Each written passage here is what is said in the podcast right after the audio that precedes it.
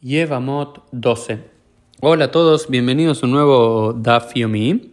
Eh, perdón el, retraso de estos días, estuve de vacaciones con, con, mi familia en Disney World, disfrutando con los hijos y ahora volvemos para el Daf Yomi y espero ponerme al día lo más rápido posible. Nos encontramos, como dijimos recién, en el Daf número 12, en la página número 12b, y la Gemara estaba discutiendo el caso de una mujer llamada Ilonit. Ilonit es una mujer que nunca desarrolla signos de pubertad, es decir, como que mantiene su genitalidad y su físico y sus vellos como si fuese una puber, una niña durante toda su vida. Y en relación a eso, la Gemara nos trae la siguiente eh, braita, que dice así. Tane Rab Beibe, Kame de Rab Nachman, enseñó Rab Beibe delante de Rab Nachman, Shalosh Nashim Meshamshot Bemoch. Hay tres tipos de mujeres que pueden utilizar un moj. ¿Qué es un moj?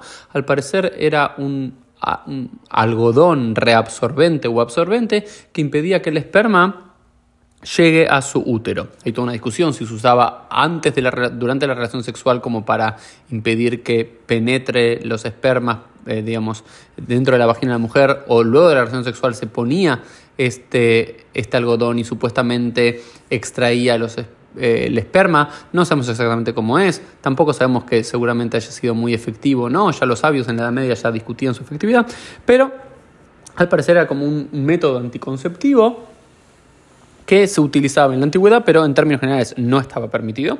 Pero hay tres tipos de mujeres que podían utilizarlo. ¿Quiénes eran?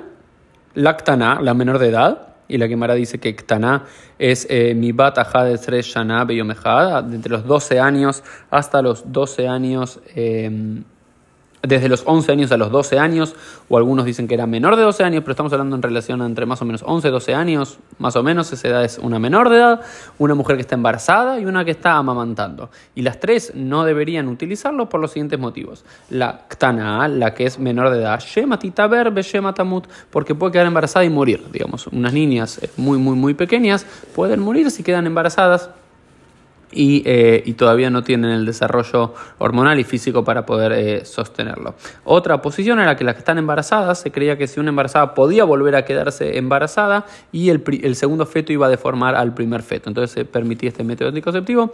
Y la tercera era una, mujer que está amamantando podía llegar a pasar que se quede eh, sin, sin leche y, y eh, sin leche, por el segundo embarazo le iba a provocar la falta de leche eh, que, tenía una que estaba amamantando. Yo no sé cuánto esto es cierto eh, físicamente hablando y si puede existir o no.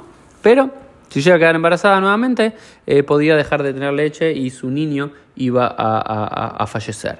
Entonces, esta es la opinión de Rabbi Meir. Los rabinos no, los rabinos no consideran que estas mujeres puedan usar un moj, porque normalmente no se permite ningún método anticonceptivo ni del lado del hombre ni del lado de la mujer que impida que el espermen ingrese en el, en el canal vaginal. Otros métodos anticonceptivos pueden estar permitidos por alajá, pero técnicamente hablando ese no, por lo cual los jajamim no, no, no aceptan el moj.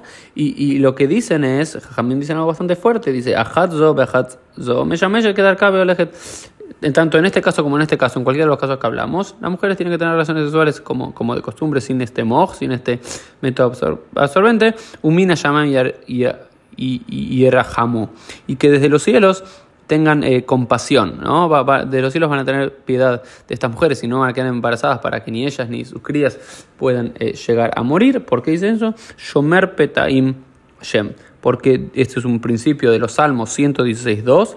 El versículo dice Shomer Petaim Hashem. Que Dios cuida a las personas simples, ¿no? Entonces, en ese caso era como que eh, nada les pasaría.